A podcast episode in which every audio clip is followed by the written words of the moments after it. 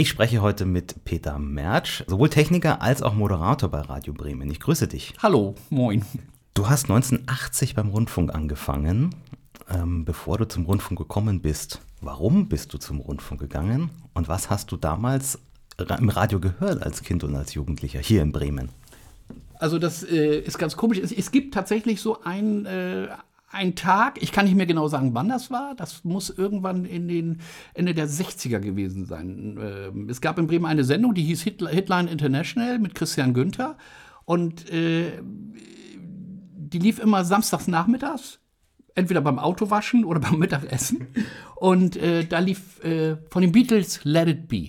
Und das ist, das ist so der erste Moment, wo ich mich so an Radio erinnern kann. Von dem Moment an, ja, habe ich jeden Tag Radio gehört, äh, selten, selten die Hansa-Welle, äh, überwiegend äh, BFBS. Bei den konnten wir hier in, äh, in Bremen auch empfangen. Der Sender hat nicht weit von hier gestanden, in der Nähe von Pferden. Das sind ja 50 Kilometer weg von Bremen. Und äh, fand ich super.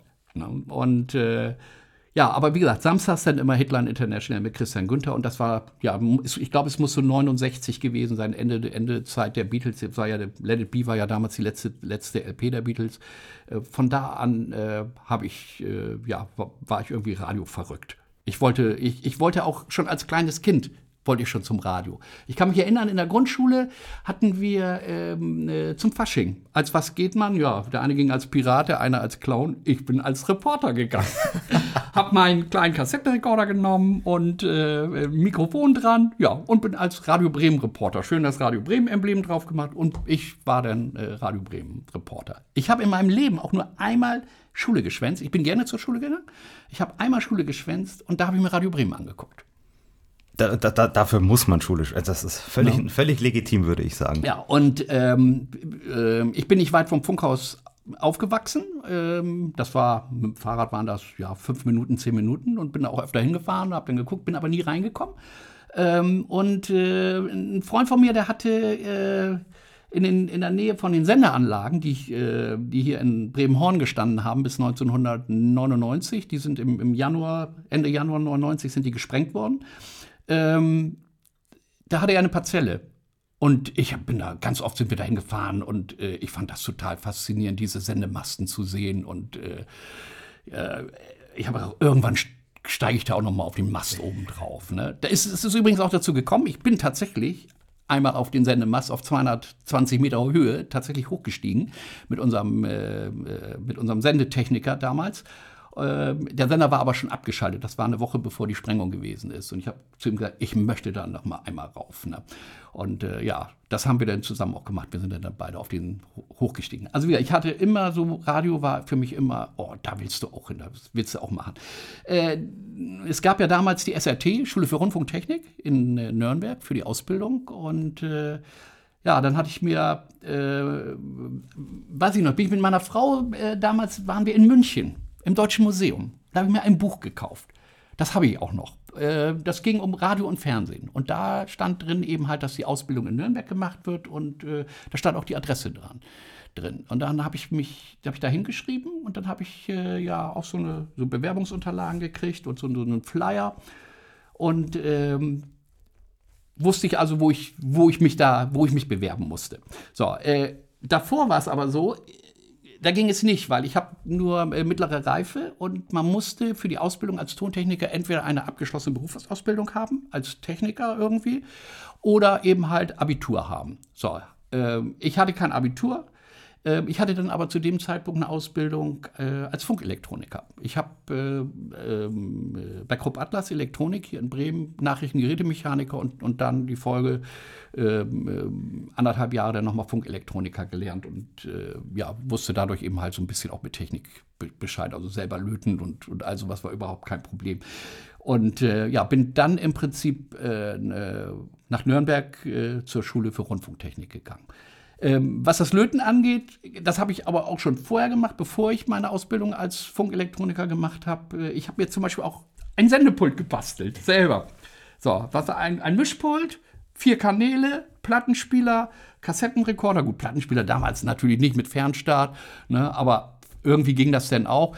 Und äh, Kassettenrekorder und also und habe das dann fertig gemacht und habe dann zu Hause selber so ein bisschen rumgemixt und äh, ausprobiert, so wie das in der damaligen Zeit eben halt in den, in den 70er Jahren überhaupt möglich war.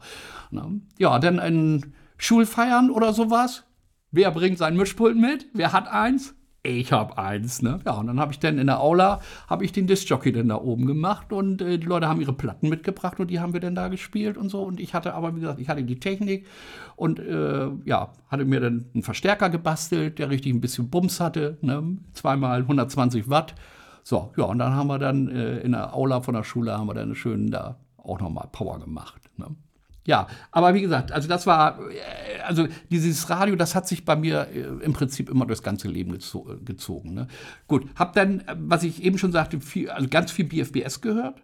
Gelegentlich dann auch mal NDR 2, das, das hat dann immer so ein bisschen gewechselt. Ne? Äh, ja, wer denn da so gerade äh, aktuell war. Ich weiß noch, in den, in den 70er Jahren habe ich dann auch WDR 2 gehört, nämlich äh, Mel Sandok. Das ging bis hierher? Ja, wir hatten ähm, äh, wir hatten das große Glück, dass hier in Bremen, äh, also es gibt ja ein, es gibt ja ein großes äh, Gebiet, was neu bebaut worden ist nach dem Krieg, äh, die neue Fahr. Da bin ich aufgewachsen und da ist ein Riesenhochhaus mit, ich meine, 25 Stockwerke. Das Alto-Hochhaus wurde von einem Finnen gebaut, dem Herrn Alto. Und äh, da waren die Antennen oben drauf und die neue Fahr äh, hatte, da war nicht auf jedem Wohnblock eine Antenne, sondern das war die erste BK-Anlage. Wir konnten sogar DDR-Fernsehen hier gucken. Ui. Das erste. Es gab bei uns, es gab bei uns sechs Fernsehprogramme. Erstes, zweites, drittes, ähm, DDR 1, WDR, das dritte Programm und Holland, so. Holland, Dänemark? Nee, vielleicht? AFN. Ah. Wir hatten Natürlich. AFN. Da musste ja. man den Fernseher umbauen, das habe ich dann auch gemacht, damit wir das gucken können. Weil, und das Tolle war immer, ich wusste immer schon, was bei Dallas passiert. Immer schon, äh, schon ein Jahr vorher, weil äh, die waren natürlich in den Staffeln immer schon viel weiter. So, und da war es so, äh, wir hatten unsere, unsere Anlage, unsere Stereoanlage auch an die Antenne ange, angeschlossen und deswegen war es überhaupt kein äh, Problem, die, wie hieß das, Diskothek? Diskothek im WDR. Im WDR. Genau. Genau. Mittwochs war das, glaube ich. Mittwochs, mit, Mittwochs nachmittags.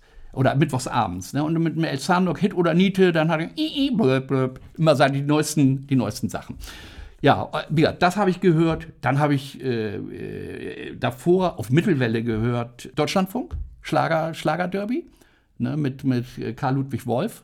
Fand ich total toll. Ich habe jahrelang diesen Titel gesucht, Apollo Flight von der Boston Showband, die Erkennungsmelodie, weil auch sowas da ich immer, da war ich immer hinterher. Ah, der, ne, da gab es dann irgendwie, von RTL gab es ja eine Platte, da waren alle Erkennungsmelodien drauf. Wobei ich sagen muss, dass ich, dass ich äh, Radio Luxemburg nicht, nicht gehört, nicht viel gehört habe, jedenfalls nicht tagsüber. Abends habe ich das öfter mal gehört, das englische Programm.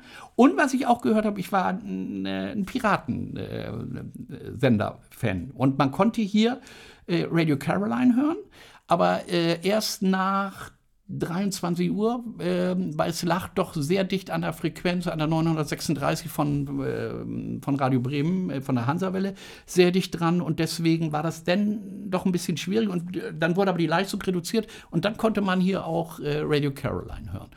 Dann habe ich auch noch ein paar, irgendwo noch ein paar alte Mitschnitte rumliegen, die ich ja, total verrauscht oder so. Aber das fand ich immer faszinierend, von so einem Radioschiff zu senden. Und als Kind habe ich gedacht, oh, das will ich auch mal irgendwann machen. Ne? Gut, es ist nie dazu gekommen. Ne? Ja, aber zumindest du warst auf dem Mast. Das, ja. das hast du geschafft. Ja, ja. Ne? Da bin ich dann irgendwie, ne? aber ja, das war wesentlich später, das war dann eben halt Ende, Ende der 90er, bevor die, der, der Sender ist dann umgezogen in die Innenstadt von Bremen ne? und äh, auf den, auf den Telekom-Mast. Und die, die Sendeanlagen hier sind dann gesprengt worden. Und äh, wie gesagt, ich bin dann da kurz vorher nochmal noch mal hoch und äh, das war schon, das war schon beeindruckend, wenn man da oben steht auf diesen, auf den Gitterrosten und man guckt durch die Gitterrosten durch und man sieht, wie der Mast unter einem am Schwanken ist. Nach, nach, links, nach rechts, nach links, nach immer hin und her. Also das ist schon, ist schon äh, gut. Es ist auch so, man muss, man muss ein ärztliches Tauglichkeitszeugnis haben, um da hochzukommen. Also für die Mitarbeiter. Äh, ich bin Privatflieger und habe eh jedes Jahr oder alle zwei Jahre damals musste ich sowieso eine, äh, eine, eine äh, medizinischen Check machen und deswegen äh, war das okay, da konnte, durfte ich dann da auch runter. Dann bin ich, wie gesagt, mit dem Sendetechniker da hoch und da kriegt man so Gurtzeug an. Ähm, in der Mitte von der Leiter, also da ist kein Fahrstuhl, nix. Man muss tatsächlich diese 220 Meter hochklettern. Da sind immer so Leitern, die haben so 30, 35 Meter dann kommt wieder eine Plattform und man muss sich in der Mitte, man kriegt Gurtzeug an, in der Mitte ist so eine Laufkatze, da hakt man sich ein und äh, man muss im Prinzip mit den Händen die leider gar nicht festhalten, sondern man lehnt sich nach hinten und mit den Füßen stapft man dann pop, pop, pop, pop, immer, immer höher. Und man ist in dieser Laufkatze und wenn man abrutscht, rauscht diese Laufkatze nicht runter, sondern sie, sie verriegelt sofort. Das heißt, man hängt dann in der Leiter. So, dann geht man hoch, dann ist man auf der ersten Plattform, klickt sich aus, klickt sich in die nächste an und geht dann immer, immer höher. Ne? Und äh, ja, und dann waren wir irgendwann ganz oben. Und das ist schon, ist schon echt, äh, ja, echt toll. Was dann auch noch gut war, dass äh, mein Wohnhaus äh, ja ungefähr 400 Meter vom Sendemast weg gewesen ist. Auch noch mal von oben anschauen. Ja. Deswegen konnte ich das von oben äh, aussehen. Ne? Also ich habe jeden Morgen, wenn ich zur Arbeit gefahren bin, zum Funkhaus, also ich äh, habe dann in der Nähe auch vom Funkhaus äh, gebaut und ähm, in den in Ende der 80er Jahre und dann äh, bin ich äh, jeden Morgen, ja, habe ich, wenn ich rausgekommen bin, ja, der Sender steht noch, der Sendemast, dann kannst du auch zum Funkhaus fahren. zum Funkhaus war es dann auch nicht weit. Ne? Also ich habe mit dem Fahrrad zehn Minuten brauchte ich. Ne? Ja, ja. Ja, also das war so meine, das war so meine Vor, Vorlaufzeit im Prinzip, bevor ich dann zum Sender gekommen bin. War denn bei euch in der Schule damals das Radio auch ein Thema? So gestern in der Hitparade oder so, was man halt gehört hat, hat man darüber gesprochen? Ja, aber nicht unbedingt Radio Bremen, sondern eher NDR 2. Wolf-Dieter Stubel war im Prinzip der, äh, das, was eben halt am Samstag Nee, äh, also es, das wechselte ja dauernd beim NDR. Das war mal samstags, dann war es sonntags, nachmittags und so. Aber das war im Prinzip da, wo wir auch aufgenommen haben. Ne? Gar nicht Gut, Hitler haben wir auch aufgenommen, also Hitler International mit Christian Günther.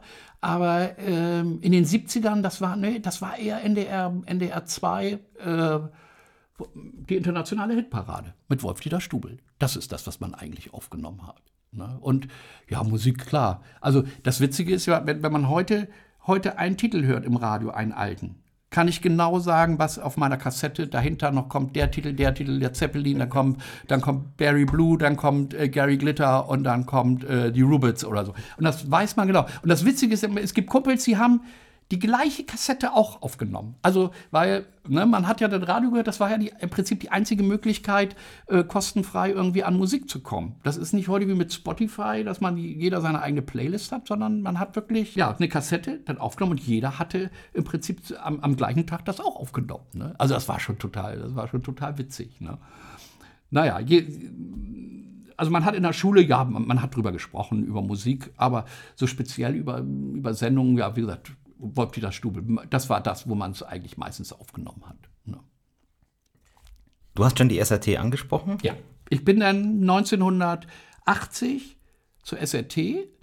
Das, die Ausbildung zum Tontechniker ging ja relativ schnell. Also ich hatte, ich selber bin da so durchgeflutscht, aber nicht mit eins oder mit zwei, ganz normal. Also äh, weil ich viel, ich wusste viel von Technik und weil ich wie gesagt, gelernter Techniker war und äh, auch Radio und, und so machen. Äh, ich habe das einfach so gemacht. Ich kann bis heute keine Noten lesen. Aber trotzdem bin ich da so durchgekommen.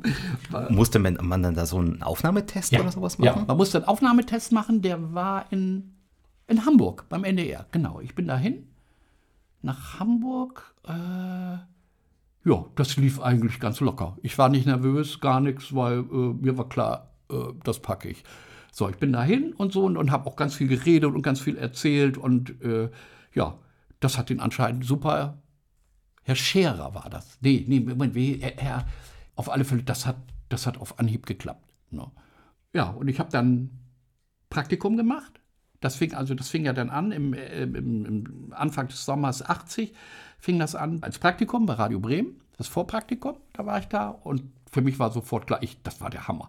Äh, hier will ich, hier will ich auch anfangen und hier, äh, ich will auch nirgendwo anders hin. Ich habe mich auch nirgendwo anders später beworben. Ähm, ich bin dann, ähm, äh, ja, habe das Praktikum, dieses Praktikum durchgelaufen und das war alles spannend. Ey, das, das Radio und ich habe auch sofort angefangen, zu selber zu schneiden und äh, bin dann länger geblieben und, und habe dann da rumprobiert und, und rumge selber rumgemacht in den Schallaufnahmen und so und das durfte ich da durfte ich auch. Das war auch überhaupt kein Problem.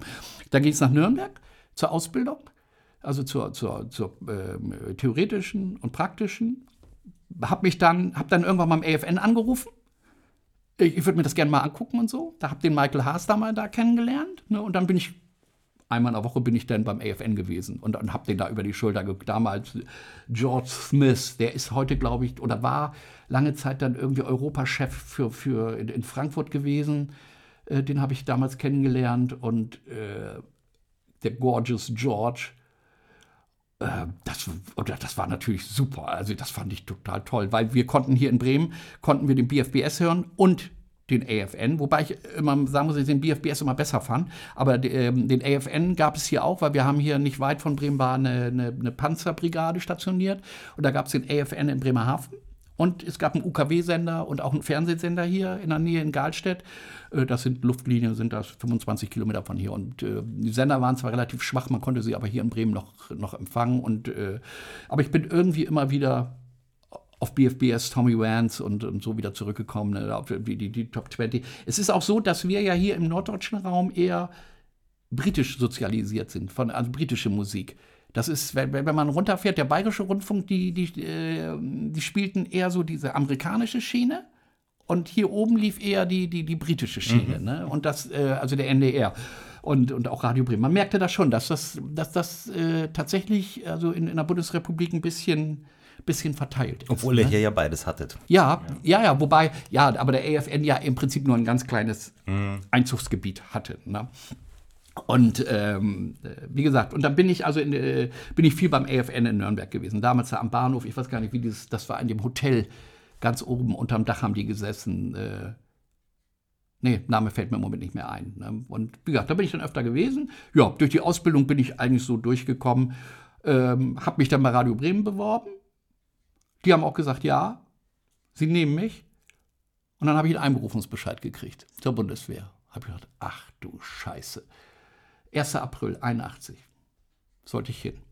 So, Radio Bremen wollte mich unbedingt haben, konnten mich aber nicht UK stellen, unabkömmlich, weil ich ja noch keinen Vertrag unterschrieben habe. Ich durfte den Vertrag nicht unterschreiben, weil ich einen Einberufungsbescheid hatte. Hab dann bei meinem äh, bei meinem Kreiswehr-Ersatz-Fidi da angerufen und der, äh, ich sage, ah, ob, ob, sie mich noch mal ein Jahr zurückstellen könnten.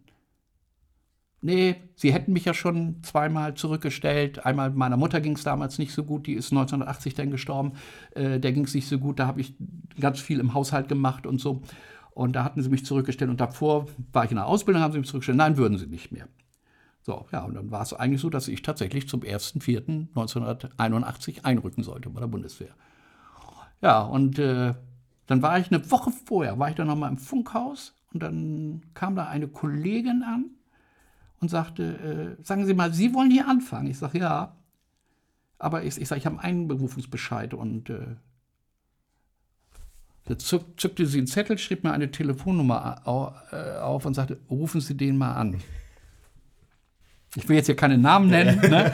auf alle Fälle, aber das war einer, der hatte den Bremer Container moderiert und der hatte einen Bremen-Stammtisch und all sowas und der kannte Gott und die Welt. Ja, den habe ich angerufen. Ich weiß so, Montag sollte ich, an, sollte ich einrücken. Die Woche vor, also die, die, die, die, die Woche davor, den habe ich am Montag angerufen.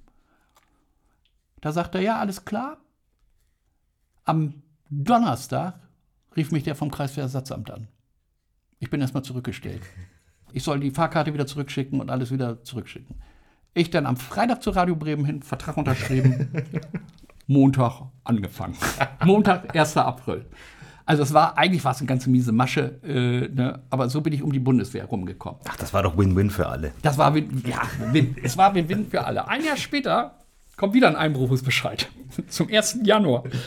Äh, zum 1. Januar 82. Ich zu, zu meinem Chefin. Hier, ich habe einen Einberufungsbehörde. Ah, da stellen wir sie UK. Da haben sie sich unabkömmlich, brauchte ich wieder nicht hin. Und dann kam ein Jahr später noch ein Einberufungsbescheid. Zum 1. Januar 83. Ich wieder zu meinem Chef und ich sage, ich habe hier wieder einen Einberufungsbescheid.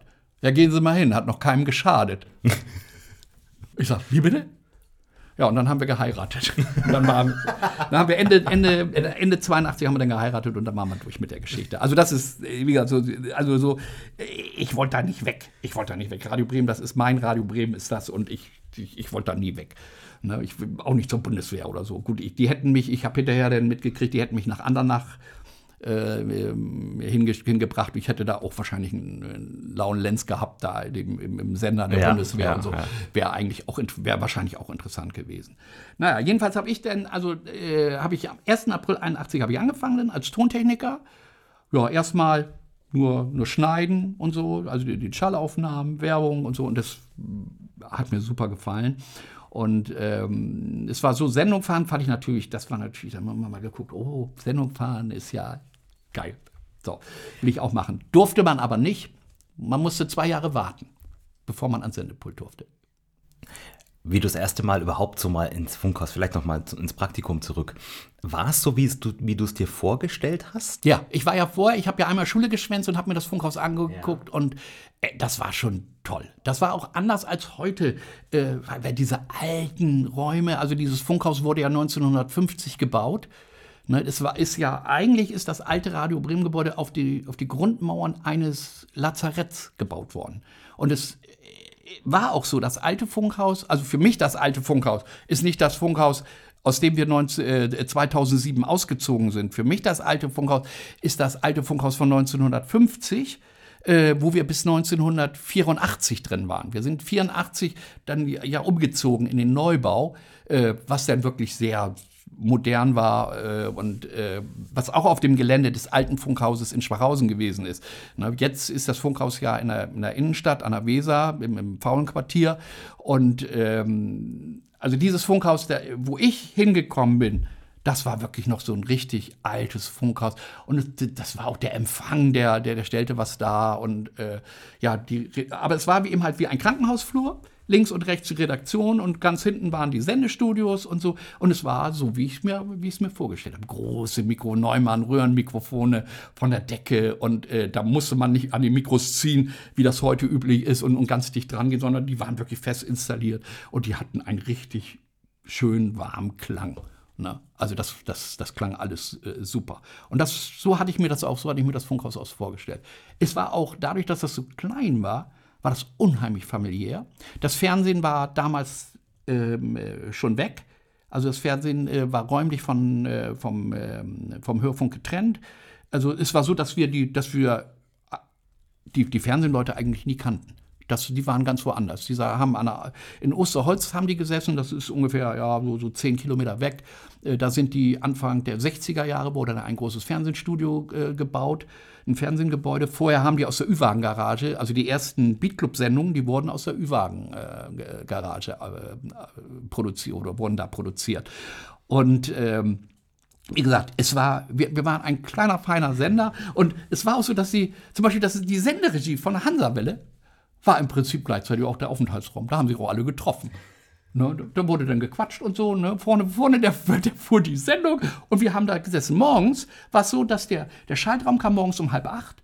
Der hat Brötchen mitgebracht es war ja so, heutzutage, da ist ja, da sitzt der Redakteur, da sitzt vielleicht noch ein Producer und der, äh, und der Moderator. So, das ist eigentlich das ganze Team. Und die haben da auch voll zu tun, sind am Schneiden.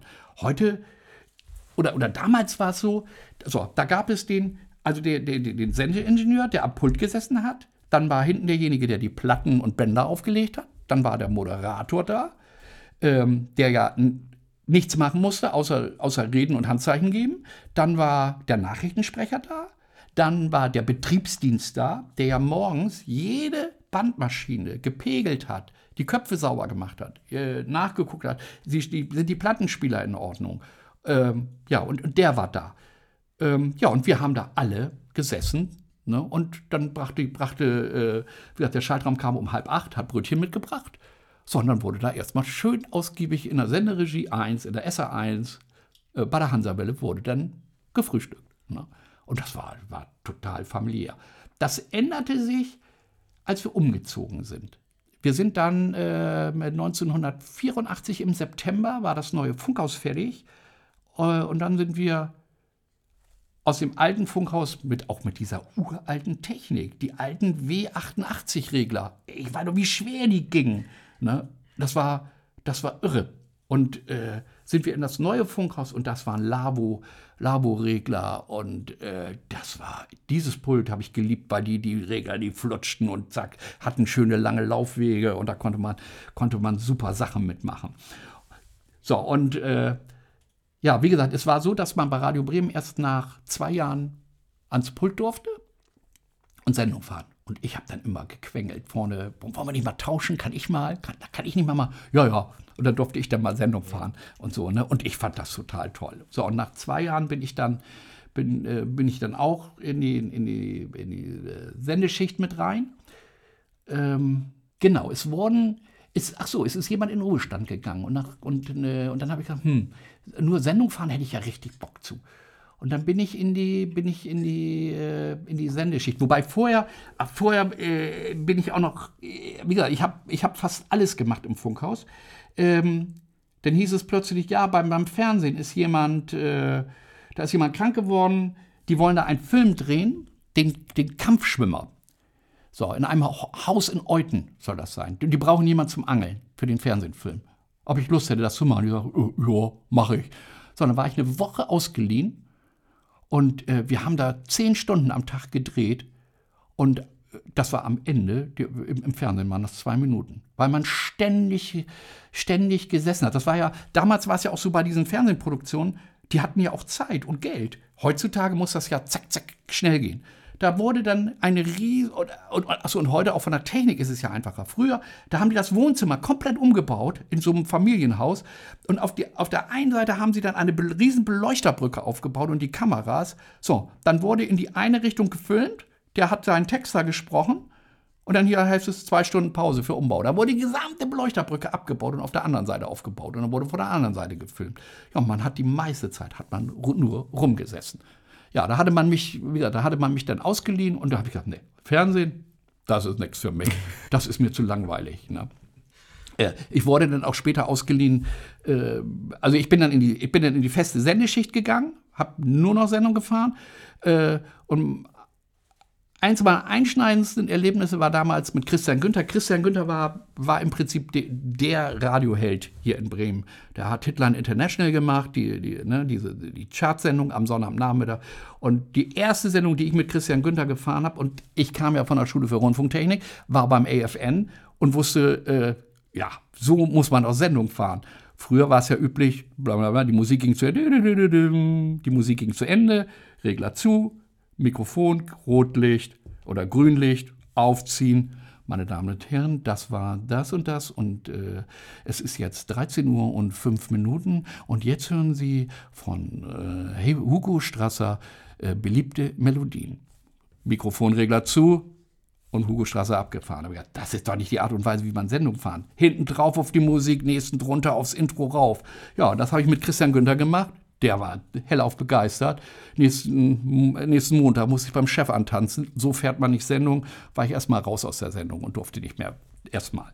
Ne, ich habe gesagt, das wird, so wird das kommen, so wird man in Zukunft Sendung fahren. Nein, so, das passiert nie. Ja, es kam dann schneller, ne, als man gedacht hat. Ja, Christian hat es geliebt. Ne, wir beide haben uns blind verstanden. Ich wusste genau, wo er auf die Titel drauf wollte, weil eben halt auch das, dieses Gefühl fürs Sendung fahren, ne, also dieses, ja, ich sag mal ganz einfach, das Taktgefühl, zu spüren, wann, wann will der drauf, wo sagt der was, wann muss die zack wieder hoch und, und wieder runter, weil damals, wir haben ohne Optimut gefahren, damals gab es sowas noch nicht. Ne, und äh, das hat, mit ihm habe ich mich blind verstanden ne, und wir haben ganz oft ganz viele tolle Sendungen äh, gefahren.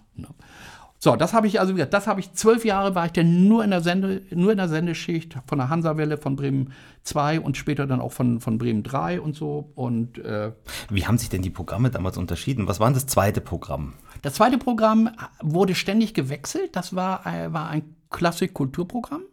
Äh, dann hat man ein hat man das wiederum aufgesplittet. Da wurde Bremen 3 war ein reines Klassikprogramm. Bremen 2 war ein Kulturprogramm. Dann hat man das wieder zusammengeschmissen und Bremen 3 wurde dann eben halt Radio Bremen Melody.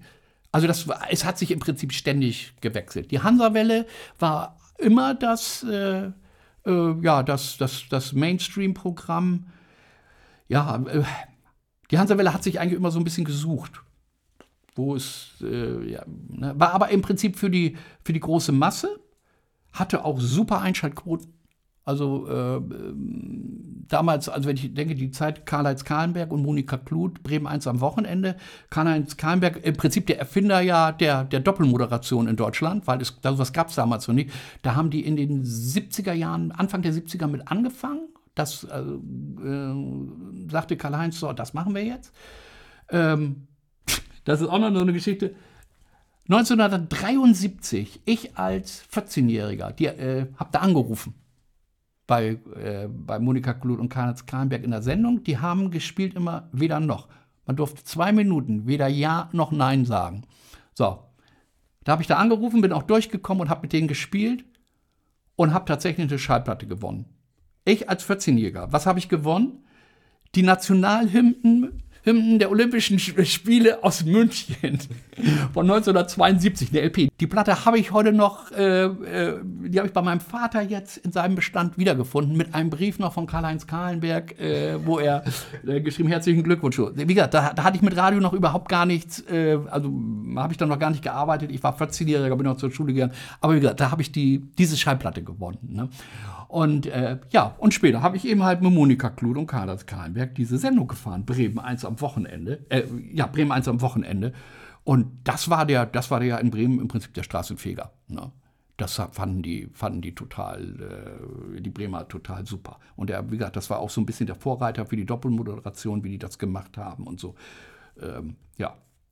Dann gab es dann gab's Bremen 1, äh, Bremen 1 die Sonntagsausgabe. Das war eine Sendung, die lief sonntags immer von, ich meine, von 10 bis 13 Uhr. So um den Dreh, meistens, ich glaube, ich glaub, Viertel vor. Da lief dann noch der, der ähm, über den Gartenzaun. Das war eine Sendung, äh, Heini und Fidi über den Gartenzaun. Das waren zwei, die haben Plattdeutsch gesprochen und haben so ein bisschen erzählt, was sie in ihrem Garten machen. So. Und äh, ja, und diese Sendung habe ich, da, da waren dann irgendwelche Prominenten Prominente. Da tauchte denn äh, Werner Reinke vom HR auf, äh, Carlo war ständig da, Carlo von Tiedemann war ständig da.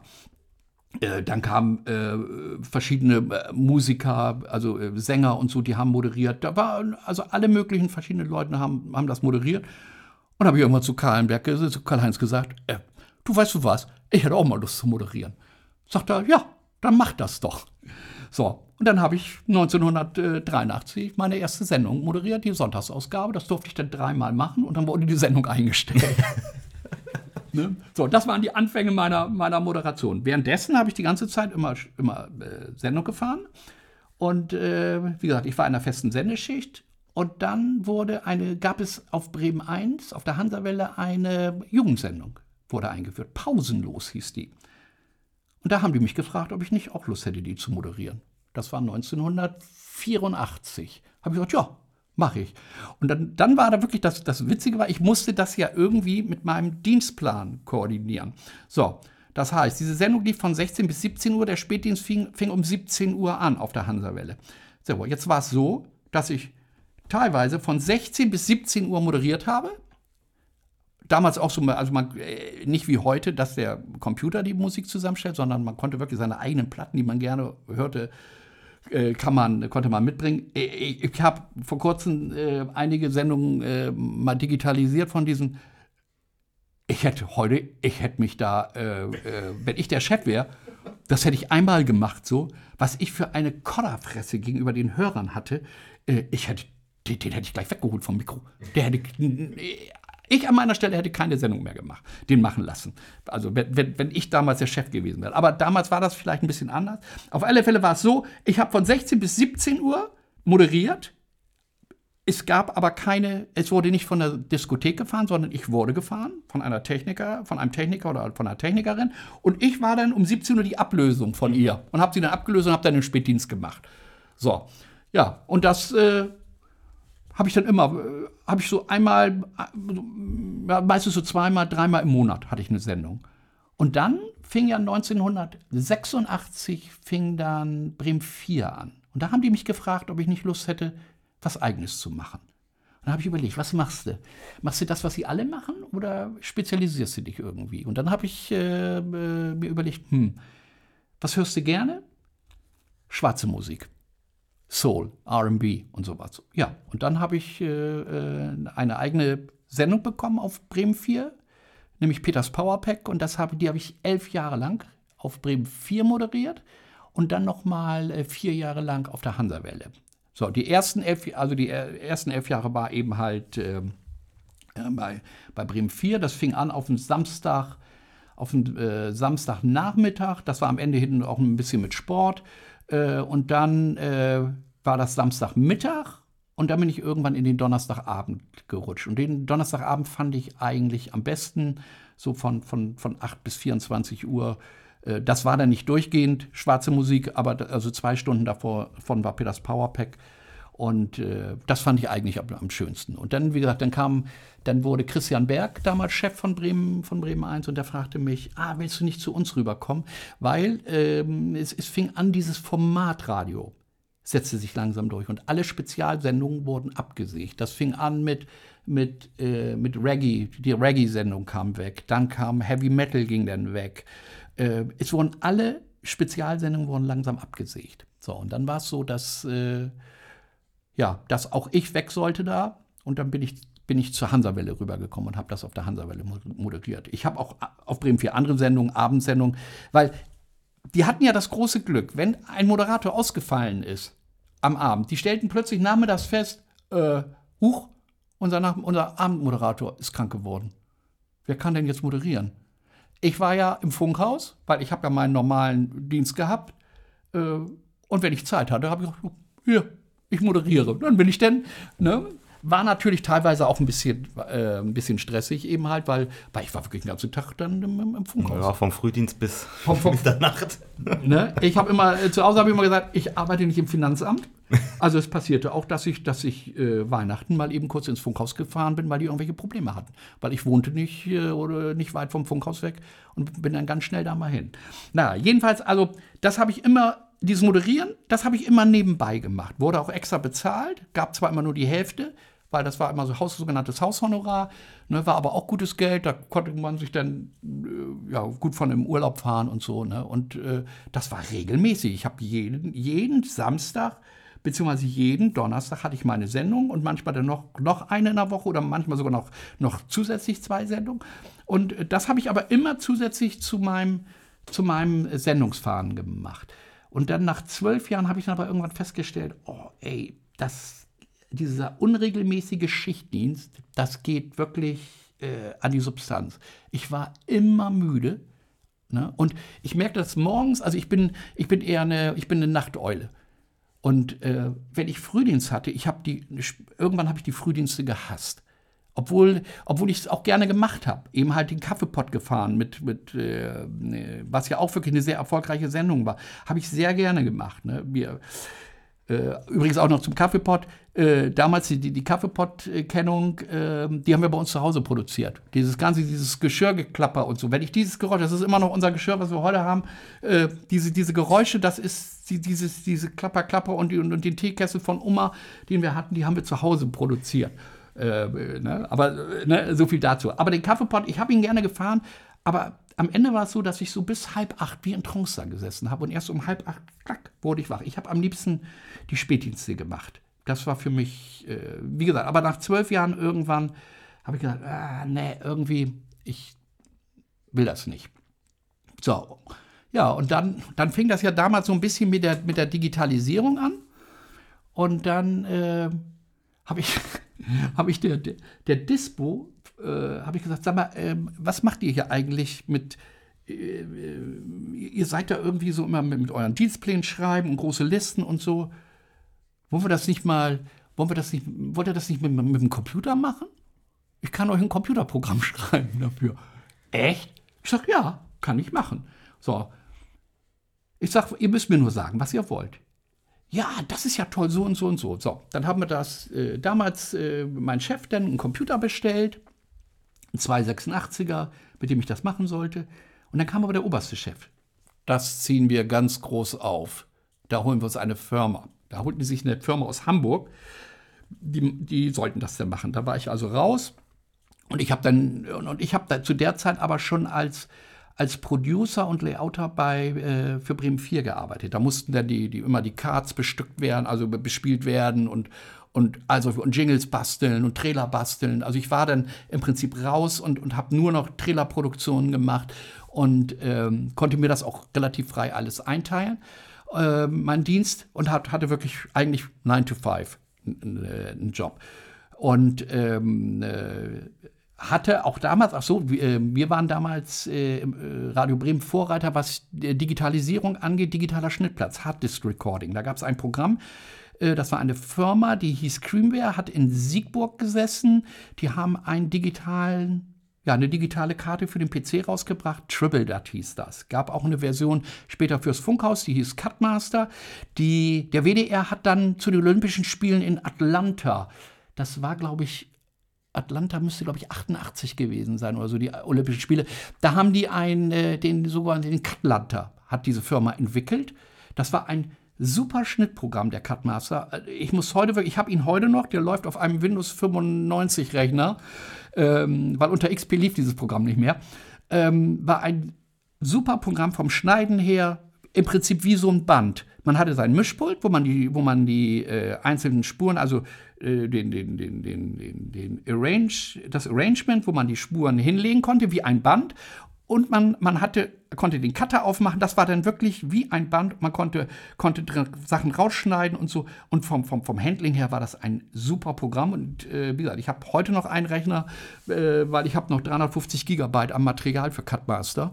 Und äh, das braucht man. Manchmal brauche ich den noch. Gut, im Moment läuft er nicht. Äh, aber ähm, ich habe ihn noch und notfalls äh, kann ich immer noch diese alten Arrangements aufrufen, weil das, das sind auch keine Wave-Files, wie es heute üblich ist, wenn, wenn man mit Sequoia oder mit, mit, mit irgendwelchen anderen äh, Programmen, äh, aber Nuendo oder so. Ne, äh, das war ein eigenes, die haben ein eigenes Format. Und diese Firma, achso, und, und es war damals der Chef von Bremen 4, Wolfgang Hagen, der CVD, Berthold Brunsen und ich, wir drei haben uns dieses Programm gekauft für zu Hause. So, und auch fürs Funkhaus. So, und ich habe an diesem Programm eben halt ganz viel geschnitten. Wir haben dann später, habe ich dann Schulungen gemacht. Ich habe den Leuten das beigebracht. Äh, also die, die angelernt an den Cutmaster. Radio Bremen hat dann ganz viele Cutmaster gekauft und äh, so, so war der erste Schritt des, des digitalen Schnitts der bei uns gemacht worden ist. Und äh, leider wurde dann irgendwann dieses Programm nicht mehr weiterentwickelt und äh, ich weiß gar nicht, ob es die Firma Creamware heute noch, noch gibt. Und wir haben mit denen ständig äh, Kontakt gehabt, wir waren immer im Austausch, äh, weil die fragten, was wollt ihr denn haben? Ja, das und das und das und das. So, wie gesagt, also dann habe ich digital, habe ich also eben halt als Producer und Layouter bei, bei Bremen 4 gearbeitet. Ja, und nebenbei wollte ich eigentlich dieses Computerprogramm äh, schreiben. Jetzt komme ich wieder darauf zurück. Also der oberste Chef sagte, nein, das ziehen wir ganz groß auf. So, jetzt gab es aber bei Radio Bremen so ein paar Besonderheiten. Zum Beispiel Nachtversorgung. Wenn wir eine Nachtversorgung hatten, wir waren immer von Mittwoch auf Donnerstag dran, dann war es immer so, dass der Dienst fing um 24 Uhr an und ging bis morgens um 6. Das war ja dann eigentlich der Donnerstag. Zählte aber nicht als Donnerstag, sondern zählte als Mittwochsdienst, weil an dem Donnerstag konnte es passieren, dass ich abends um 18 Uhr, also zwölf Stunden nach Feierabend, wieder da sein musste. Es mussten ja elf Stunden dazwischen sein. Eigentlich waren es zwei Dienste am Donnerstag. So, das hat die andere Firma, die dieses Programm geschrieben hat, die haben das nicht hingekriegt. Die haben immer wieder probiert, probiert und dann kam die, sagten, ja, sie hätten jetzt den Kalender schon fertig. Ja, aber das haben die alles nicht verstanden, weil die nicht in dieser Materie drin waren. So, und dann hat, hat sich das ein, ein Jahr hingezogen und dann haben die, äh, kam mein Chef irgendwann an und sagte, sag mal, äh, könntest du nicht übergangsweise doch ein Programm schreiben? Ich sage, ja, aber nur gegen Geld. ja, dann haben wir, haben wir da kurz verhandelt und habe gesagt, ja, mache ich. Das war Anfang, Ende der 80er, Anfang der 90er. Das war ein DOS-Programm, Euroscript, ein, eine programmierbare Textverarbeitung. Dieses Programm lief bis Sommer 2020 bei Radio haben die damit gearbeitet. Äh, sie haben immer wieder Firmen geholt, die ein Programm schreiben wollten. Aber es war so, die haben nicht das gemacht, was die Disponenten wollten, sondern die wollten den Disponenten was aufstimmen. Ich habe, habe mich mit der Disponentin, als mein Chef dann sagte, ja, ob ich nicht doch was schreiben kann, habe hab ich mich mit ihr zusammengesetzt, habe gesagt, was möchtest du? Was soll dieses Programm können? Ja, ich möchte gerne, dass es das und das kann, das und das mit dem äh, Urlaub und all sowas, dass das automatisch geht und so. Ich sage, ja, machen wir so und so. Ja, und dass, wenn der Dienstplan fertig ist, dass alle, die nicht disponiert sind, automatisch auch freigesetzt werden. Ich, ja, kann ich machen. dann habe ich dieses Programm geschrieben. Währenddessen hat die anderen, andere Firma dann auch noch, haben die das auch noch versucht, aber die wurden dann abgebügelt. So, dann habe ich dieses Programm gesch geschrieben. So, nebenbei. Und das ist, man, man ist ja in Gedanken wirklich, man sitzt abends beim, beim Essen und überlegt, ja, wie mache ich das jetzt, dieses Verknüpfen. Das sind ja diese, diese äh, wenn das, wenn und wenn, wenn das ist, muss das passieren. Und wenn das, muss das passieren. Also diese Wege, if, if und then Verknüpfung. So, habe dieses Programm geschrieben. Äh, ich, ich bin deswegen konnte ich das so gut, weil wir hatten das bei Bremen 4 auch für die GEMA-Abrechnung dieses Programm. So, und da habe ich mich so ein bisschen reingekniet und Wolfgang Hagen, damals der Chef von Bremen 4, war auch so ein Euroscript-Nerd. Äh, und der hat auch, äh, der hat dieses Programm geschrieben, der hat auch ein Buch geschrieben über Euroscript. Wie gesagt, und da habe ich mich reingefuchst und habe dann dieses Programm geschrieben. Und es wurde immer wieder verbessert. Es war zum Beispiel so, dass die, die äh, wer an Sonn- und Feiertagen zwischen 12 und 14 und, und, und 18 und 20 Uhr arbeitet, äh, arbeitet, bekam irgendwie Zehrgeld. Und das mussten die mühselig raus rechnen. Ich sage, ja, das kann ich dir auswerten. Eine Woche, zack, wupp, kriegst eine Liste fertig. Wie gesagt, also dieses Programm und das lief dann eben halt bis, bis Sommer 2020. Ich habe das dann immer wieder, wieder verfeinert. Dann wurde das noch mit der, mit der Abrechnung von der Personalabteilung verknüpft und, und so. Ich sage, ich muss nur wissen, wie der Datensatz äh, aussieht. Gut, aber das, da streifen wir jetzt natürlich ein bisschen vom Radio ab. Da, da kommen wir jetzt, äh, äh, äh das sind eben halt andere Sachen. Aber das habe ich, wie gesagt, auch nebenbei gemacht. Gut, dann habe ich Üdienst gemacht äh, bin rausgefahren zu Konzerten nach Hamburg, wurde ich manchmal äh, äh, ausgeliehen nach Hamburg. Wir sind nach sind äh, äh Hafenkonzert habe ich gemacht. Wir sind nach Bremerhaven gefahren.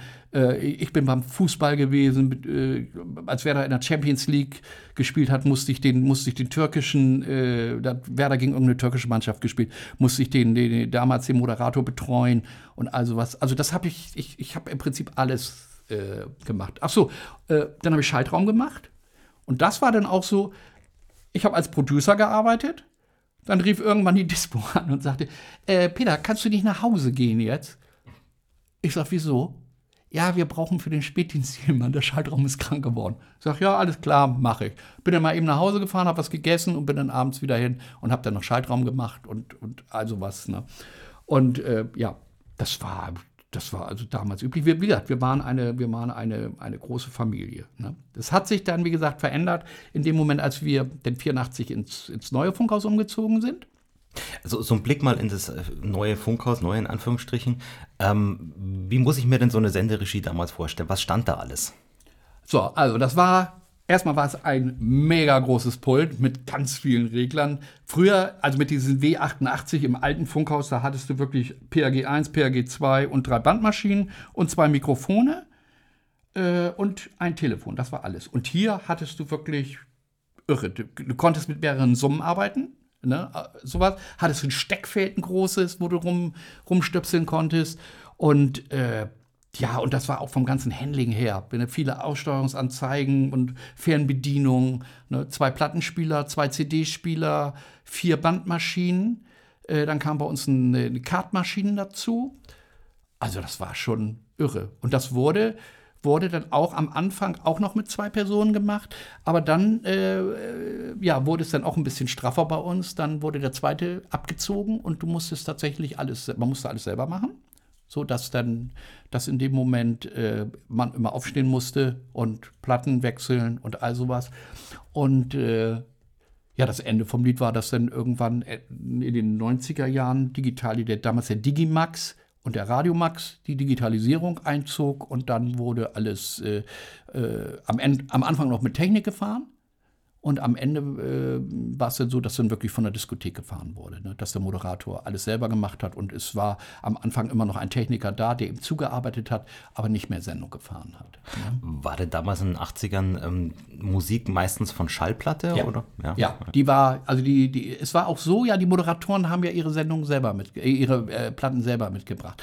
Es war ja auch so bei Radio Bremen, dass, dass die Frühsendung, was heute eigentlich undenkbar war, also die Primetime, nicht von Radio Bremen bestückt wurde, sondern von der Norddeutschen Funkwerbung. So, die Norddeutsche Funkwerbung war eine Tochtergesellschaft von Radio Bremen, weil Radio Bremen selber durfte ja keine Gewinne machen, also gab es die Norddeutsche Funkwerbung, die hat Werbung verkauft und die haben Gewinn gemacht. So, und die haben ihre Leute, ihre Leute selber eingekauft. So, da waren dann so Leute, so Radiogrößen wie, äh, wie Uschi Nerke, habe ich da kennengelernt. Äh, ich habe kennengelernt, äh, Mel Sandok war da.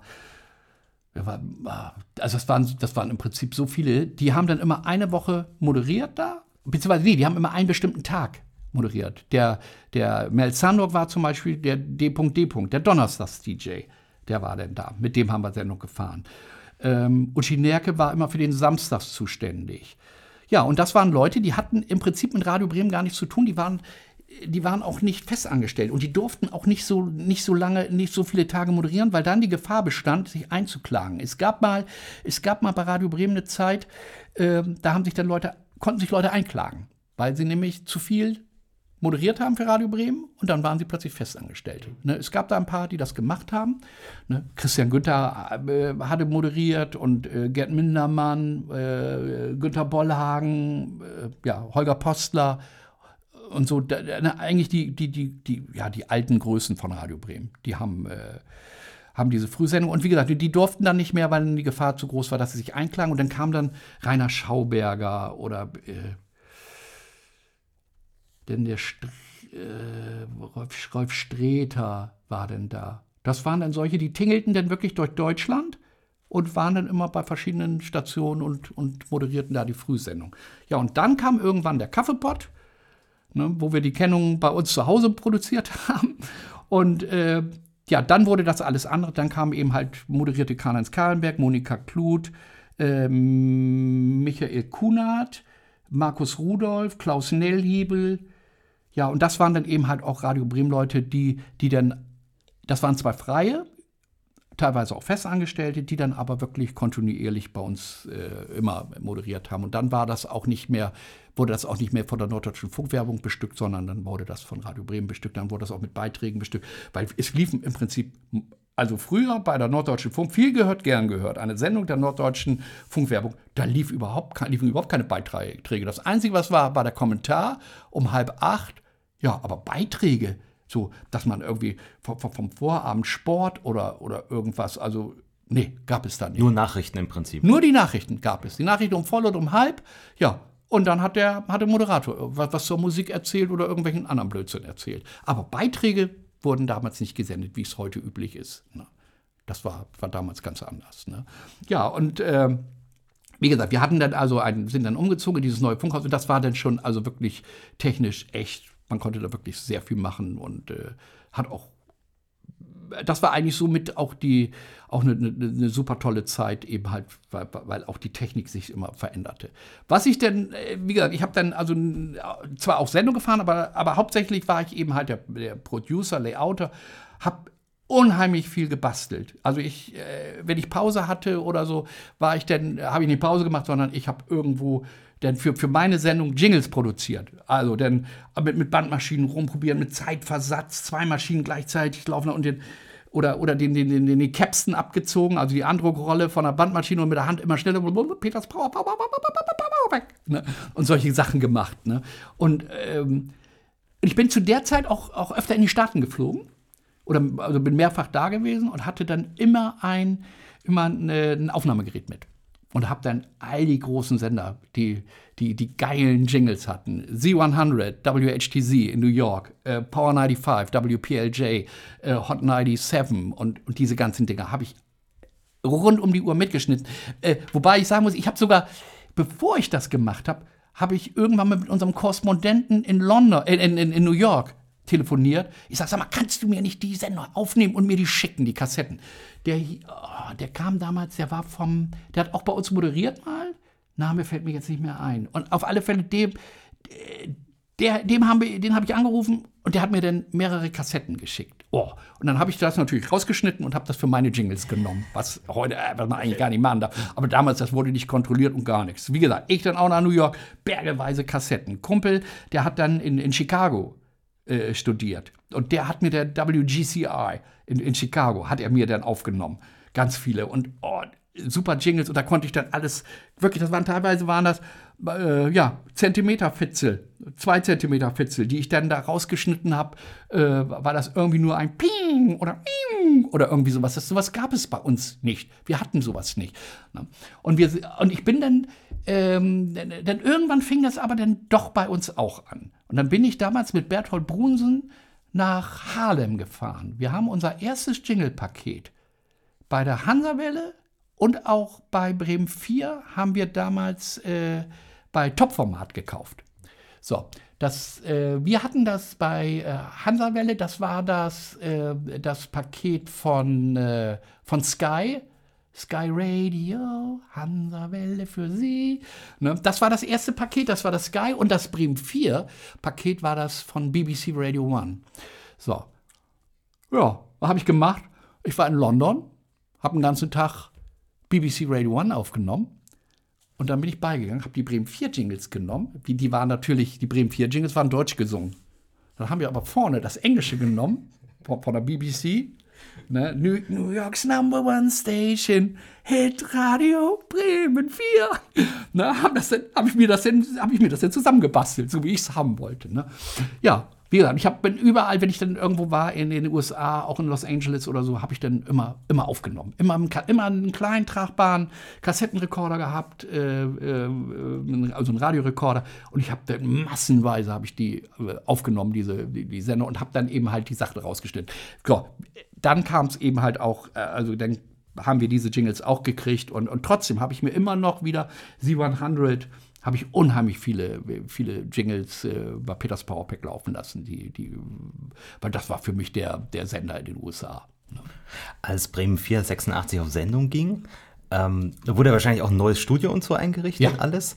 Ähm, und wie wurde das dann abgewickelt? Das war ja anders als. Das war, ja, das war diskutiert. Also, es war ja so: Es war ja bei Strafe verboten, dass ein Redakteur eine Bandmaschine anfassen durfte. Es gab ein, ein, ein kleines Bastelstudio, das war da unten, wo Bremen, das war da, wo Bremen 4 bevor das umgebaut worden ist, das, das, da wo, wo dann Bremen 4 war, da war ein kleines Bastelstudio. Das war so, dass, dass wir als Techniker, wir sind durch die Redaktion gegangen, wenn die Bandmaschinen hatten, wir haben die Scheren abgebaut, weil die sollten ja nicht, die durften ja nicht schneiden. So, Bremen 4 war der erste Sender bei Radio Bremen, der von der Diskothek gefahren wurde. Also es war auch so, dass, dass ähm, Bremen 4 hatte am Anfang bis, hat erst immer um 9 Uhr angefangen zu senden. So. Das heißt, vorher wurde das Bremen 1 Programm, also das Hansa-Wellen-Programm übernommen und dann kam Bremen 4. Und, und abends gab es dann den, gab es Ritz. Und Ritz durfte aber nicht von Bremen 4 gefahren werden, sondern musste von Bremen 1 gefahren werden, weil auf Bremen 1 oder auf der Hansa-Welle durfte nichts übernommen werden, was von der Diskothek gefahren wird. So, ja, und das war wirklich so, wie man sich das vorstellt. Links vier Regler, rechts vier Regler, in der Mitte konnte man sein Papier hinlegen. Links ein Plattenspieler, rechts ein Plattenspieler und drei Kartmaschinen. So.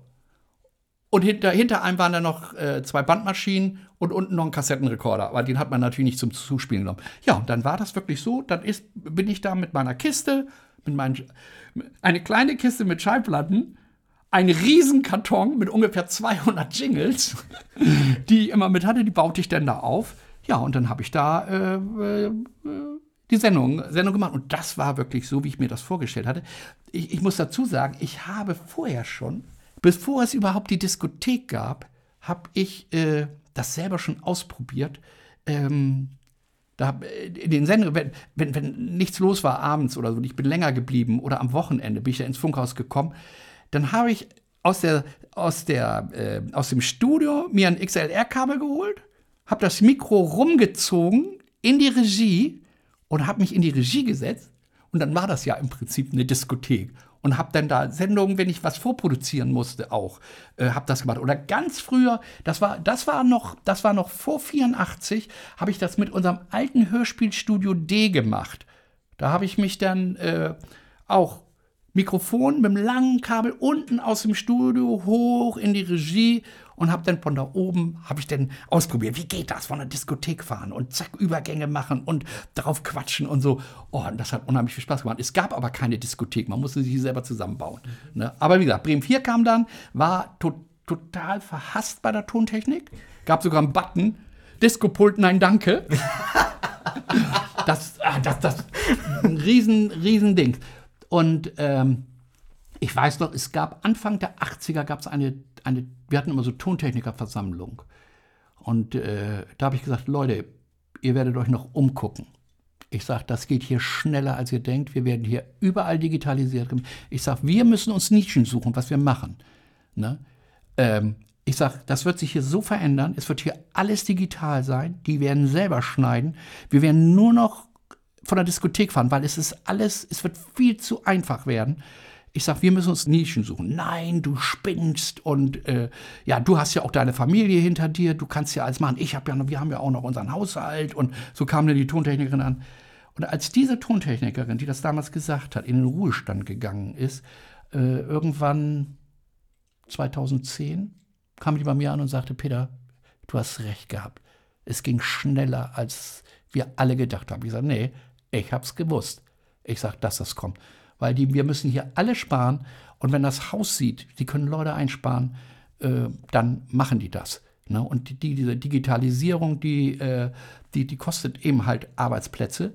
Und äh, die werden die Stellen nicht mehr neu besetzen. Ne? Und wie gesagt, also sie hat sich, hinterher kam sie an und sagte, ja, du hast recht gehabt. Es ist so.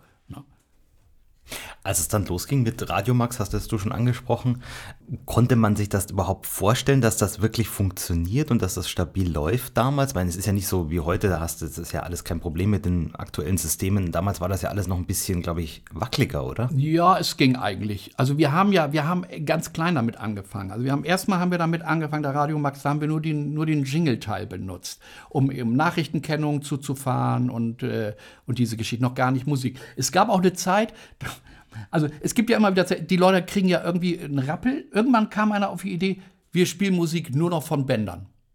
Es wurde alles auf Band kopiert, jeder Musiktitel. Und je, für jede Stunde gab es einen Karton äh, Karton nur mit Bändern. Und wir hatten in der Senderegie insgesamt äh, sieben Bandmaschinen. Und den, und den Radiomax. Vom Radiomax wurden die Jingles gefahren und hinten, hinter einem, direkt hinter einem waren, waren drei Bandmaschinen und an der Seite waren auch nochmal drei Bandmaschinen. So, ja, und dann äh, wurde alles vom Bänder gefahren. Und da konnten wir ja schon mal testen, wie es funktioniert. Dann wurde die Werbung davon gefahren. Das ging dann auch.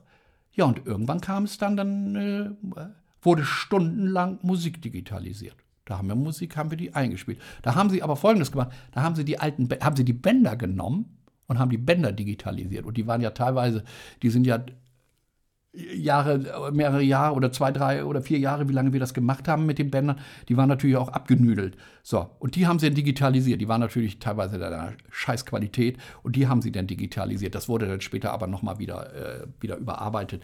Und äh, nee, das war im Prinzip war das so ein schleichender Prozess. Es war ja erstmal nur die Musik. Aus dem Radiomax wurde ja nur die, wurde ja nur die Musik zugefahren. Man hat gelegentlich, wenn ein, Beitrag, der ganz schnell kommen musste, vom Digimax. Weil, also auf der einen Seite ist es Fluch, auf der anderen Seite war es natürlich auch super. Also ähm, wir hatten ja bei uns den, den, den, den, Zütter, der Zentralüberspieltonträger. So, der, der Zütter, das war im Prinzip, das hat man zu den Olympischen Spielen in München 1972 hat man das eingeführt, weil es war ja früher so, wenn ich einen Beitrag von zum Beispiel von, von, von Hamburg nach Bremen haben wollte, dann musste, konnte ich den in die Post stecken, da wäre er den nächsten Tag da gewesen. Oder ich hätte einen, einen Boten beauftragt, dann wäre er nach anderthalb Stunden in Bremen im Funkhaus gewesen. So, und dann hat man sich überlegt, wir werden den sogenannten, wir vernetzen Deutschland. Wir ähm, äh, schalten Audioleitungen von allen Funkhaushäusern zu einem zentralen Punkt. Das war nämlich der Stern in Frankfurt. So, da hatten also alle hatten Leitungen nach Frankfurt und von Frankfurt. Und wenn jetzt ein Beitrag, wenn ein Beitrag von, äh, von Hamburg nach Bremen sollte, wurde also in, in Hamburg das Band aufgelegt es wurde ein, eine Leitung geschaltet von Hamburg nach Frankfurt und von Frankfurt nach Bremen und dann ähm, äh, wurde ein sogenannter Dreiton gestartet. Das war also, das ging so und dann sprang in Bremen die Maschine automatisch an und hat das dann dann wurde die in, Hamburg gestartet und in Bremen haben wir es aufgenommen. So, das passierte dann eben halt auch mit, mit Korrespondenten und so, wenn die irgendwas überspielt haben. Jetzt war aber folgendes Problem. Wir hatten früher ja nur ein Programm, wo dieser Beitrag gebraucht wurde. Jetzt gab es aber Bremen 4, es gab Bremen 3 und es gab die Hansa-Welle. Und jetzt standen drei Redakteure da und wollten dieses Band haben. So, und das war natürlich, da musste das erst kopiert werden oder man hat das auf drei Maschinen gleichzeitig aufgenommen. So, und da war natürlich die Digitali Digitalisierung super.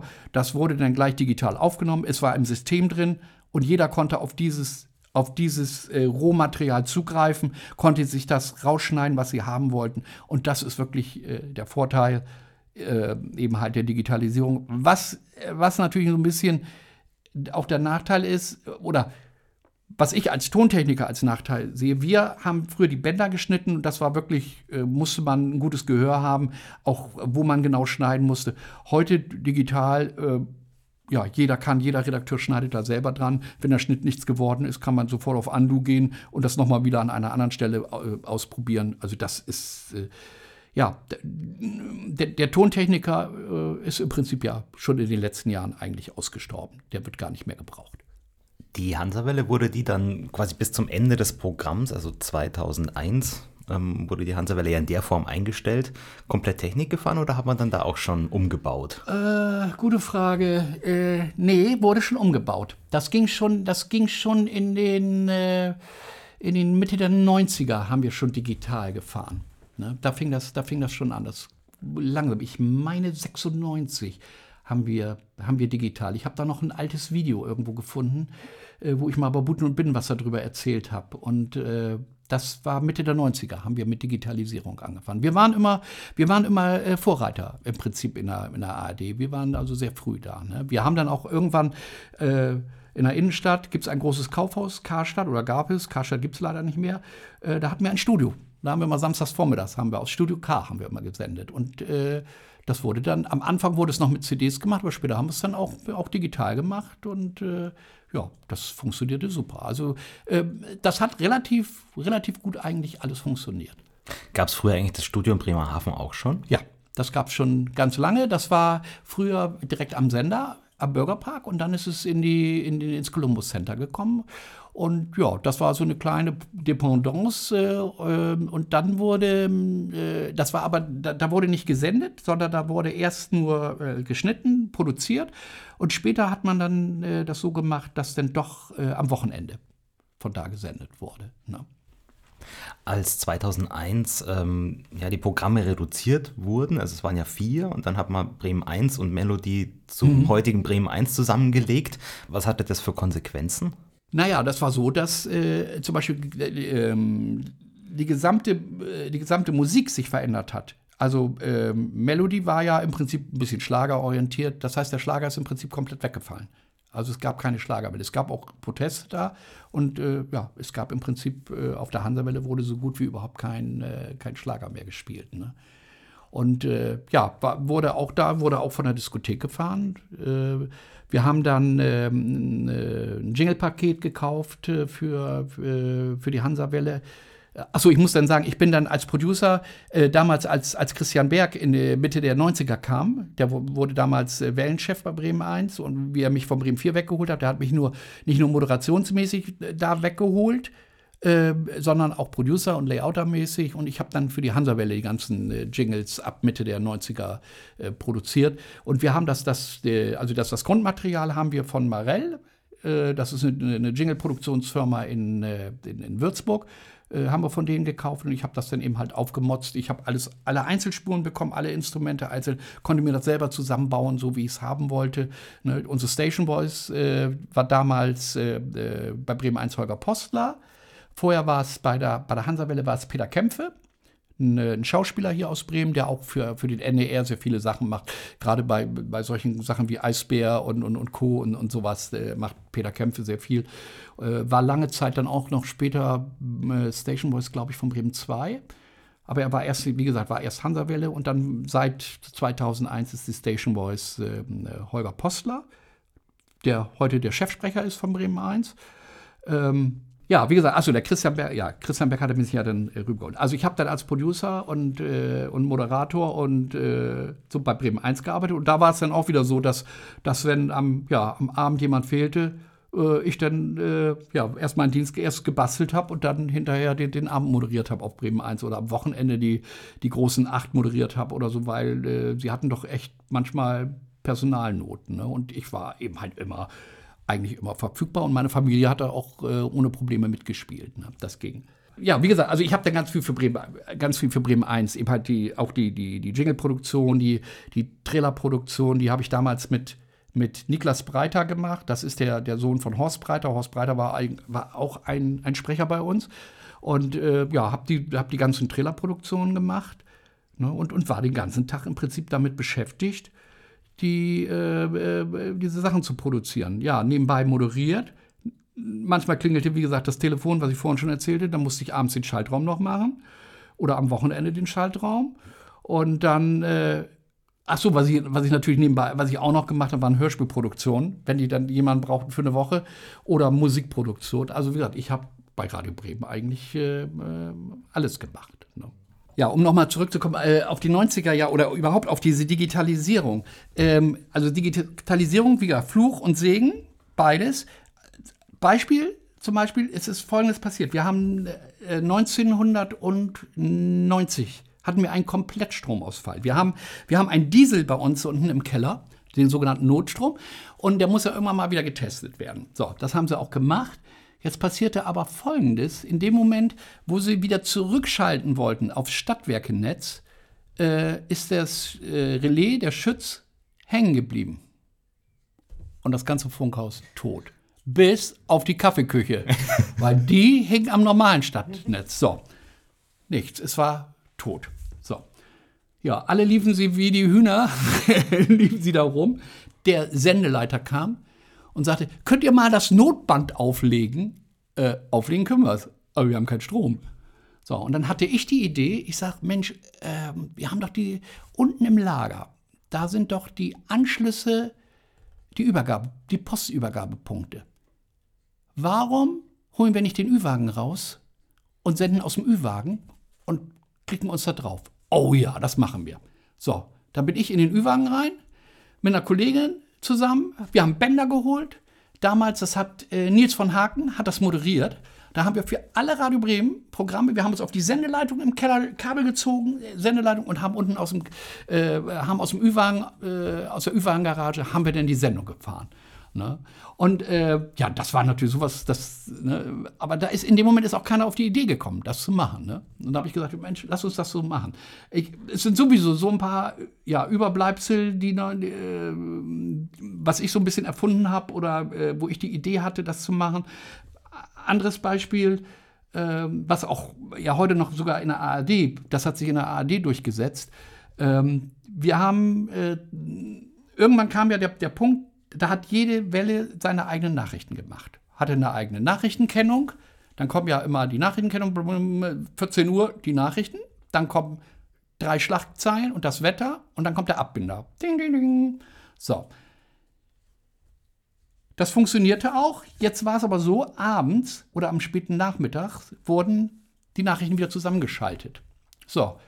Ja, welcher Abbinder soll denn jetzt gespielt werden? Der von Bremen 4 oder welche Nachrichtenkennung soll denn gespielt werden? Der von Bremen 4, von Bremen 1? Und das war dann so ein bisschen, so ein bisschen Kampf. So, dann haben, wir äh, haben die versucht, einen, eine Nachrichtenkennung äh, oder einen, einen, einen Nachrichtentrenner oder äh, erstmal der Trenner und der Abbinder äh, zu finden, der für alle Wellen gleich ist. Aber wir haben uns da irgendwie nicht geeinigt.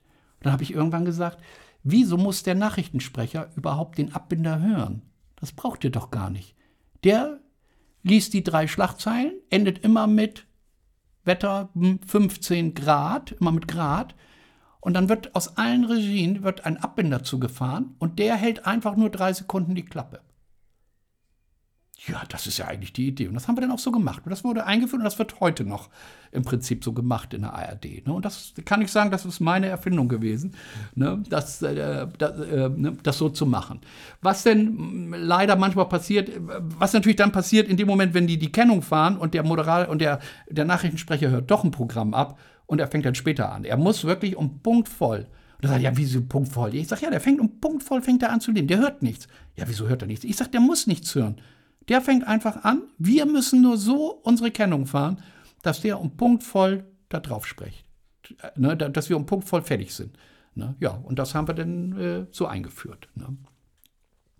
Ja, auch mit, auch mit, äh, es gab dann äh, der, der, sogenannte Turbo-Ziff, Zeit im Funk. Das war so eine politische Sendung, so was ähnliches, äh, ja, wie, also wir hatten die Rundschau, war regional und, und Zeit im Funk war die für, für, äh, für die ganze Welt. Und da gab es dann auch die Schlagzeilen und da musste dann auch immer so, ein so ein Pling dazwischen. Und dann habe ich gedacht, Mensch, wieso machen wir das nicht von der Kartmaschine? Dann brauchen wir das überhaupt nicht einstellen. Du machst den Regler auf, pling, ping, wieder zu, dann kommt die nächste Meldung und der läuft immer bis zum nächsten. Wir machen mehrere da drauf. Der muss gar nicht ganz durchlaufen. Ne? Und ja, und das haben wir dann auch gemacht. Funktionierte auch super.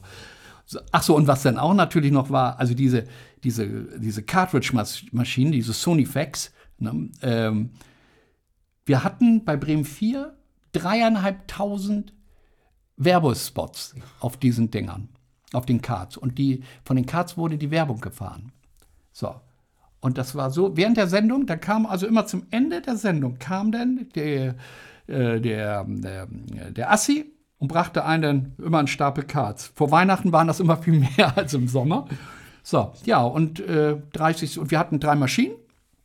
Das heißt, du, du musstest ausrechnen, aha, okay, das sind jetzt, das sind jetzt acht Spots, äh, 30 Sekunden, also vier Minuten Werbung. Oh, ganz schön viel. Gut. Da musstest du also genau gucken, auf die Uhr, rückrechnen, so, okay, wir fangen 35 Sekunden vor voll, äh, fängt das Wetter an das Wetterbett, musstest du also genau gucken, wann muss ich das abfahren. Und das ist witz, witzig. Ich kann, oder wenn man Sendung fährt, ähm, ich kann, wenn ich auf die Digitaluhr gucke, das konnte ich nicht, äh, ich konnte nicht nach Digitaluhr fahren. Ich konnte nur nach Zeiger, weil ich sehe, ich konnte genau rückwärts rechnen, wie der Sekundenzeiger rückwärts ist, wo der sein musste. Jetzt habe ich noch fünf Sekunden. Wenn ich die Zahl gesehen habe, konnte ich nicht sagen, okay, ja, jetzt bin ich bei, ich, ich muss das bei, bei 37 abfahren. Also jetzt bin ich bei, jetzt bin ich bei 32. Nee, das, das konnte ich nichts mit Aber wenn ich den Zeiger gesehen habe, äh, das war, und das ging nicht nur mir so, das ging, ging allen so. Also mit, mit der, darum sind auch heute noch in den, in den Studios auch noch immer Analoguhren. Weil das wesentlich besser zu, äh, man kann da besser die Zeit ablesen.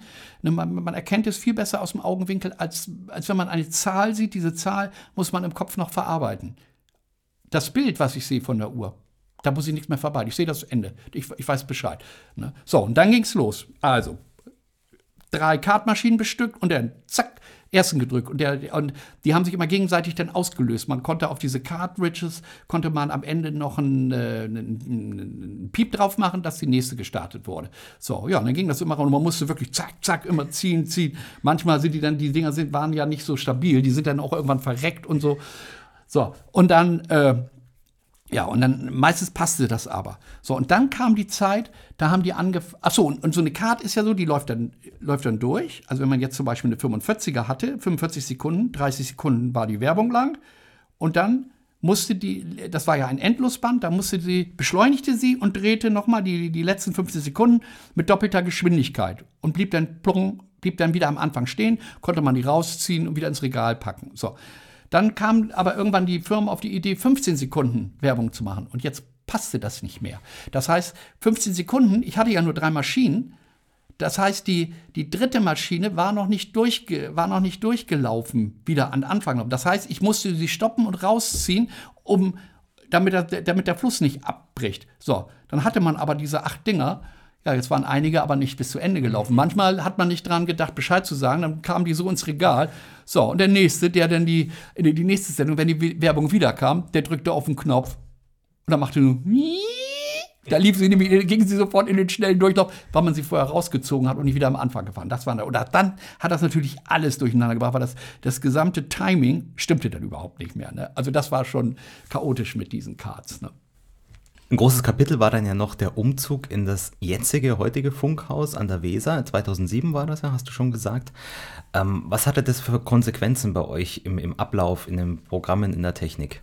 Also es veränderte sich ja ganz viel. Es war so, dass dieses Funkhaus, das alte Funkhaus, äh, das war ja im Prinzip äh, zusammengebastelt. Äh, eine Redaktion war da, eine war auf dem anderen Flur und das war alles so ein bisschen verteilt. Und man wollte das alles unheimlich zentral haben. Das heißt, der Redakteur direkt auf der so, sollte direkt am, am, Moderator dran sein, also auf der Brücke, nur durch eine Scheibe getrennt und so.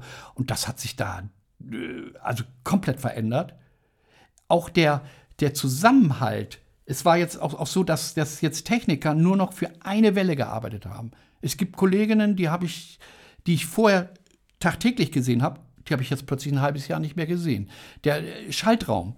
Früher der Schaltraum, da ist man hingegangen, die hat man, man musste man ständig hin. Heute musste man gar, muss man nicht mehr in den Schaltraum gehen. Man sieht diese Leute teilweise ein halbes Jahr. Ach, du bist ja auch noch da. Ne? Sieht man sie nicht. Ne? Und äh, also wie gesagt, und, und, die Tontechniker werden immer weniger, weniger gebraucht. Der Redakteur schneidet alles selber. Ja, und es ist im Prinzip nur eine Frage der Zeit. Dann wird auch der, äh, der, der, Techniker, der, der beim Redakteur dabei sitzt und nochmal die Sachen abhört, der wird auch über kurz oder lang wird der auch wegfallen. Das, das Radio verändert sich. Und nachdem ich nach, nach, äh, nach 40 Jahren da aufgehört habe, ähm, ich bin nicht im Groll gegangen, aber ich bin gerne gegangen, weil es nicht mehr mein Radio ist. Weil es hat sich ganz viel verändert. Äh, es ist immer schwierig zu sagen, ob es besser oder schlechter ist. Es ist anders. Weil ich weiß noch, als ich damals angefangen habe bei Radio Bremen, was ich vorhin schon sagte mit dem Sendung fahren, wo mein Chef sagte, so fährt man nicht Sendung. Ähm, da habe ich gesagt, ich war da, da war ich der junge Wilde. Und habe gesagt, lass sie reden. Als ich gesagt habe mit der Digitalisierung, habe ich gesagt, wisst ihr, ihr werdet euch noch umschauen lass sie reden. Ich war der junge Wilde und habe gesagt, komm, quatscht ihr. Am Ende war ich vielleicht der Alte, die Grantilige, der gesagt, oh ey, Leute, wie fahrt ihr da Sendung? Oder ah, dieses Klötzchen-Fernsehen. Ne? Äh, und ja, aber vielleicht ist das so, dass, dass es dem, dem, dem jungen Zuschauer heute gar nicht mehr auf die Qualität ankommt, dem, dem reicht das aus, wenn da jemand im Fernsehen, äh, wie es im Moment ja üblich ist, irgendwelche Skype-Übertragungen äh, sieht man im Fernsehen. Das wäre früher überhaupt nicht möglich gewesen von der Qualität her. Oder dieses, wenn, wenn, wenn dieses, ne, dieses schlecht, äh, äh, schlechte Soundqualität, dieses, ne, wenn man die, die Artefakte hört und so, ne, das hätte man früher nie gesendet. Heute ist das gang und gäbe. Wir konnten früher als Techniker entscheiden, ist es sendefähig oder ist es nicht sendefähig. Und äh, äh, heute, da setzt sich der Redakteur so drüber hinweg, das sende ich trotzdem. Ne? Also es kommt nicht mehr auf Qualität an, sondern es kommt nur noch auf, äh, nur noch auf, die, auf den Inhalt an, nicht mehr wie es ist. Und es, es war auch so, ich habe ich hab in den 90ern äh, ungefähr ja, 95 Prozent aller Führungen bei Radio Bremen gemacht. Mit, mit mit Schulklassen und so. Hab den, und habe denen immer gesagt, glaubt nicht alles, was ihr, was, ihr, was ihr seht, was ihr hört. Informiert euch durch verschiedene Quellen. Ne? Es ist zum Beispiel so, dass, dass äh, ich sag bei den Öffentlich-Rechtlichen, dass ähm, eine Meldung erst gesendet werden darf, wenn sie von zwei unabhängigen Nachrichtenagenturen bestätigt worden ist. So. Und äh, nur die ARD versucht mitzuhalten. So. Heutzutage, äh, damals oder, oder damals 91 der, der, der ähm, äh, Irakkrieg. CNN wäre eigentlich pleite gewesen. Und dann, Peter Annett steht da oben auf dem Hochhaus und, und, und, und sieht, wie die, die Bombenangriffe auf Bagdad. Ne? Also der, der, dieses Medium durch die Digitalisierung hat sich unheimlich schnell verändert und ist schnell geworden. Also, und jeder versucht, der Erste zu sein, diese Meldung. Und dann lässt man das manchmal außer Acht, äh, zu kontrollieren, wo kommt diese Meldung her. Und ich habe den Kindern immer versucht klarzumachen, Leute, seid vorsichtig, was ihr glaubt. Ne? Also informiert euch durch verschiedene. Lest nicht nur eine Zeitung, lest, guckt euch verschiedene Zeitungen an. Ne? Informiert euch nicht nur aus dem Internet. Aber wir, wir müssen da ja auch, äh, oder die ARD versucht da mitzuhalten. Aber die Frage ist, ist das richtig? Aber das ist eben halt, wo ich dann sage, ja, okay, vielleicht wollen die jungen Leute das so oder vielleicht ist das heute so. Also ich möchte es nicht bewerten, ob es besser oder schlechter ist. Ne? Also es, es, hat sich schon, das, das, das Funkhaus hat sich schon verändert. Äh, es werden auch viele, viele Arbeiten dann eben halt von, von Leuten gemacht, die auch tontechnisch gar nicht ausgebildet sind. Ne? Aber das ist vielleicht so. Ne? Also ich habe da vielleicht, das schweift vielleicht jetzt ein bisschen ab, aber ein Beispiel, mein Vater, mein Vater, der hat bis er, mein Vater hat eine Firma hier in Bremen gehabt, eine Eisenbahnfirma und hat gearbeitet da, bis er 84 war. Und hat sich am Ende mega immer aufgeregt darüber, dass äh, die Mitarbeiter eine Wasserflasche irgendwo stehen haben. Das, das, wie sieht das aus im Laden, wenn da irgendwo hinterm Tresen eine Wasserflasche steht und so, wenn der Kunde das sieht? Und dann habe ich irgendwann zu ihm gesagt, weißt du was, der Kunde von heute, der hat eine Wasserflasche mit. Der Kunde von heute, den stört das gar nicht, dass da eine Flasche steht. Und, und das sage, das hole ich mir immer wieder rein und sage, wahrscheinlich geht es mir genauso. Also äh, den Hörer von heute, den interessiert es vielleicht gar nicht mehr. Was ja auch ist, das Radio hat sich ja so verändert. Also, wenn, wenn ich überlege, ich als kleines Kind, als ich Radio gehört habe, wir haben ein großes Röhrengerät gehabt, wo ein Knopf war, wo man dran drehen konnte. So, wenn der Sender mir nicht gefiel, dann habe ich gedreht, weitergedreht, bis, bis der nächste Sender ist. So, und dann habe ich, hab ich den eine Zeit lang gehört. So, heute ist es ja so, wenn ich im Auto sitze ähm, und es läuft ein, läuft ein, äh, ein Musikstück so, und, es, und das gefällt mir nicht, mache ich klack, bin ich auf dem nächsten Sender. Und wie lange bleibe ich da? Bis da ein Stück läuft, was mir nicht gefällt. Man macht heute nicht mehr, nicht mehr Radio, was, äh, was die Leute gut finden, sondern man macht heute Radio, das nur Titel zu spielen, was die Leute dazu bringt, abzuschalten. Dadurch haben wir eben halt dieses enge, dieses enge Formatradio dass eben halt nur tausend, äh, tausend Lieder laufen. Na, wenn du einen Titel gut findest und ich finde ihn scheiße, darf er nicht laufen. Findest du ihn scheiße und ich finde ihn, äh, find ihn gut, darf der auch nicht laufen. So, also dürfen nur die Titel, die wir beide äh, in Anführungsstrichen ertragen. Der kleinste gemeinsame Nenner. Der kleinste gemeinsame. Deswegen, Radio ist, ist heutzutage zu einer Gratwanderung geworden, weil man kann sofort, wenn irgendwas einem nicht gefällt, klack, drücke ich auf den Knopf und bin auf dem anderen Sender und bleibe da so lange, bis da wieder ein Titel ist, wo ich sage, oh, ne, Bob, weg. So, und dann kommt noch dazu, dass wir heute eben halt diese Medien wie Spotify äh, haben, äh, dass ich gar nicht mehr Radio hören will. Also, wenn ich Radio, wenn ich Auto fahre, höre ich meistens NDR Info. Äh, ich höre gar keine, also so gut wie gar keine Musik mehr im Radio. Ne? Also jedenfalls nicht mehr im Auto. Ne? Was ich immer noch viel höre, äh, ist äh, BFBS. Ne? Meistens, meistens äh, äh, BFBS Falkland, morgen vormittags, weil ähm, da läuft, das ist ja dann für die, die, die, die Nachtsendung und da läuft dann so ein bisschen so ruhigere britische Musik. Ne? Und das, das finde ich einfach gut und deswegen habe ich meistens habe ich vormittags äh, BFBS Falkland an. Jetzt haben wir 40 Jahre Radio hinter uns. Peter, ich danke dir vielmals für das Gespräch. Ja, danke schön.